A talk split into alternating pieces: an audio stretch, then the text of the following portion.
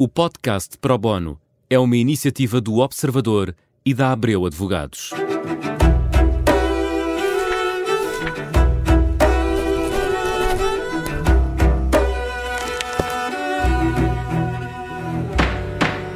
Bem-vindos a mais um Pro Bono. Hoje falamos de despejos e das alterações eh, que a nova lei do Mais Habitação traz para este ano, já para fevereiro. Gonçalo Manheiro uh, é advogado, obrigada por estar uh, connosco.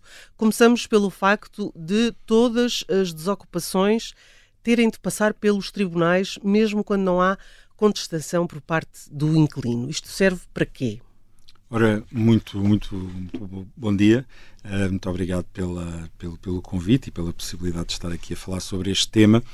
Um, aqui só dar aqui um, antes de, antes de responder à sua pergunta um breve enquadramento. Isto, estamos a falar de um pacote legislativo chamado Mais Habitação que trouxe alterações a vários níveis e também esta matéria dos despejos. E portanto, e com isto existem aqui um conjunto de leis que foram alteradas, a lei do arrendamento, também a lei que regula o próprio funcionamento daquilo que hoje se chama o balcão do arrendatário do senhorio, que era anteriormente designado por Nacional do Arrendamento, e também uma, outra, uma outra lei eh, referente à chamada matéria de injunção.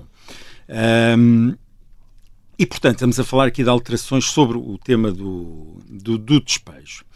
A, a, nível do, do despejo, o, desde logo há uma mudança que se pode dizer a nível do procedimento. Portanto, como é que funciona o procedimento de despejo? Sendo que o despejo continua a funcionar a um nível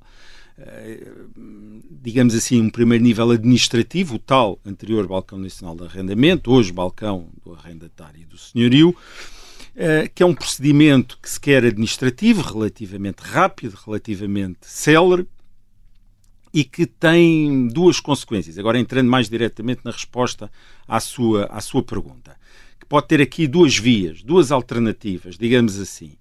Uma primeira é efetivamente não existe oposição, não existe oposição, ou seja, o arrendatário não contesta o pedido de, de despejo. Imaginem-se uma falta de pagamento de rendas, podemos estar a falar, a falar desse aspecto em particular, não contesta e então teríamos tudo, digamos assim, para ter um processo relativamente célere. Uh, a verdade é que uh, as alterações que foram feitas por parte do legislador e foram feitas aqui algumas alterações de pormenor não conferem, pelo menos na minha opinião, essa celeridade. Porquê? Porque continua a ser necessária, como dizia, como referiu na pergunta, a intervenção do, do Tribunal.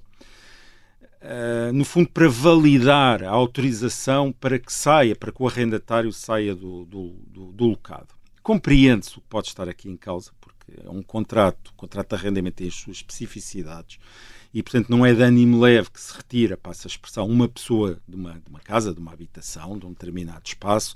Percebe-se que sim, que existem determinado tipo de cuidados, mas, por outro lado, continuamos a cair na mesma situação em que estávamos antes. Continuamos a ter a necessidade de uma validação, ainda que puramente formal, por parte do Tribunal para permitir a entrada imediata no domicílio e que se efetive o despejo e, portanto, continuamos a ter esse, essa dificuldade. Já existia antes, tentou-se agilizar aqui um pouco o procedimento, mas no essencial o problema continua a existir.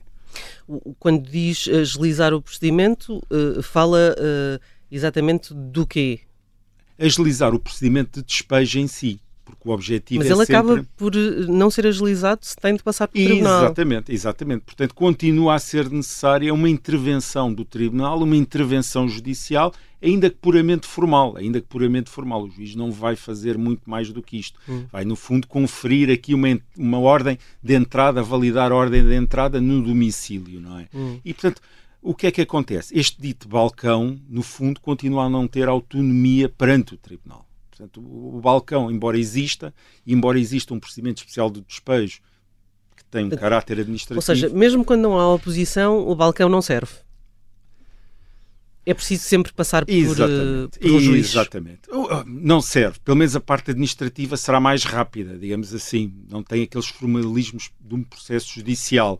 Mas na prática, depois vamos sempre parar ao tribunal. Uhum com todos os atrasos que isso implica, tendo em conta a lentidão da justiça. Isso implica e que ainda vão ser, na outra situação, na outra via, ainda mais relevantes, que é no caso de existir uma oposição. Porque... No caso de existir uma oposição, aí o processo é todo ele mais demorado. Exatamente, exatamente. O que é que acontece? Aqui o legislador, nesta nova, com esta nova legislação, teve uma preocupação, foi diminuir os prazos. Portanto, e agilizar o processo. Em que sentido? Porque o processo começa naturalmente no balcão, neste balcão, uh, do senhorio e do arrendamento, é apresentado o pedido de despejo, é apresentada uma oposição e o que é que o balcão faz? Remete o processo para tribunal. E o processo aí passa a ser um processo judicial. Até aqui tudo bem. O que é que acontece? O legislador uh, tentou diminuir então os prazos e, por exemplo, o que é que acontece? A audiência de julgamento tem que ocorrer no prazo de 20 dias a partir do momento em que chega o processo ao tribunal. O problema aqui é que é uma coisa é o que está na lei, outra coisa é a realidade dos tribunais. Não acredita que em 20 dias Não, comece... é completamente impossível. E, portanto, estes é um, são prazos. O legislador tentou aqui passar uma imagem de que as coisas vão se passar de forma diferente, mas nós conhecemos a realidade dos tribunais hum. e não se, vão, não se vai passar de forma diferente. Há, por outro lado, um, um apoio uh, ao uh, senhorio enquanto o inquilino não sair da habitação. Exatamente. Esta é a segunda componente. Então, há uma primeira mudança a nível de procedimentos, digamos assim. Depois há aqui uma segunda componente de alterações, mais com a perspectiva de proteger o arrendatário. Uma dessa, uma, um desses casos é precisamente esta garantia do pagamento das rendas, não é? Eh, eh, no fundo, naquelas situações de mora do arrendatário, ou seja, de atraso do arrendatário, quando este mantém a ocupação do espaço, a ocupação do local, portanto, o Estado pode assumir o pagamento de rendas que se vençam após o termo do prazo da oposição.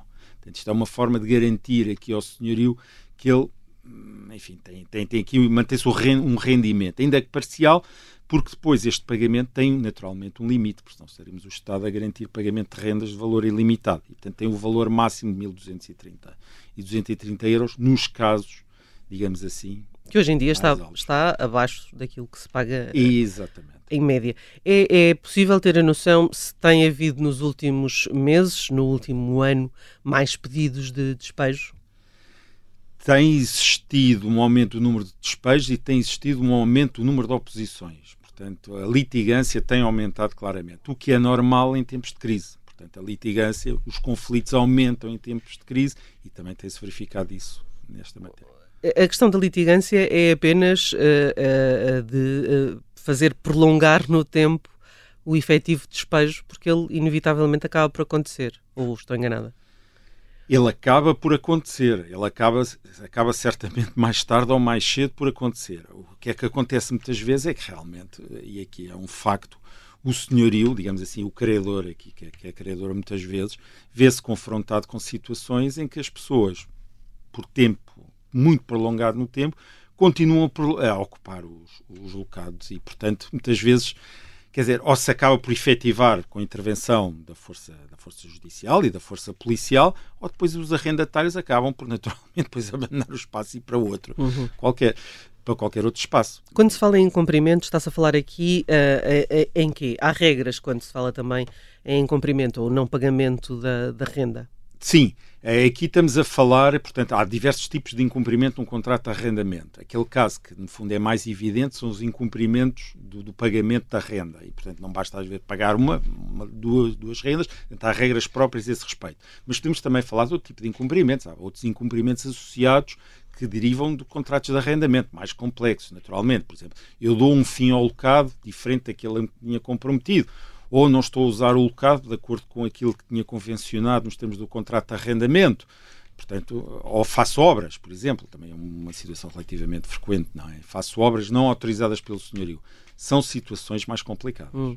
E, e, no que diz respeito à contestação por parte do arrendatário, ela pode verificar-se em que casos?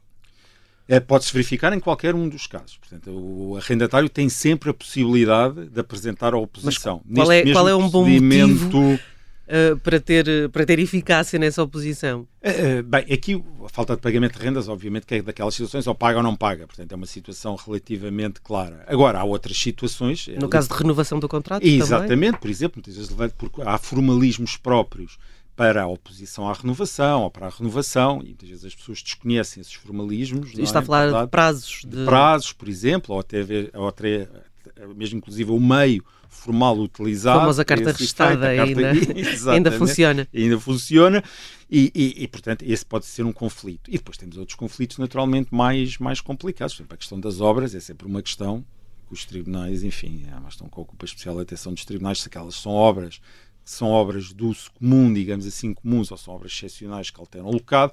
Portanto, há aí toda aí uma litigância que existe. Mas esta litigância é relativamente excepcional. Os conflitos não, normalmente não recaem sobre este tipo de temas. Uhum. Muito obrigada, Gonçalo Malheiro, por nos ter explicado o que é que muda nestas uh, regras uh, uh, em relação ao balcão do arrendamento, do arrendatário e do senhorio, enfim, que acaba por substituir o balcão do arrendamento, mas as alterações ficam-se um pouco pelo nome, uma vez que os despejos continuam a obrigar uma passagem pelo tribunal. Mais uma vez, obrigada. Muito obrigado. O Pro Bono volta para a semana. Até lá.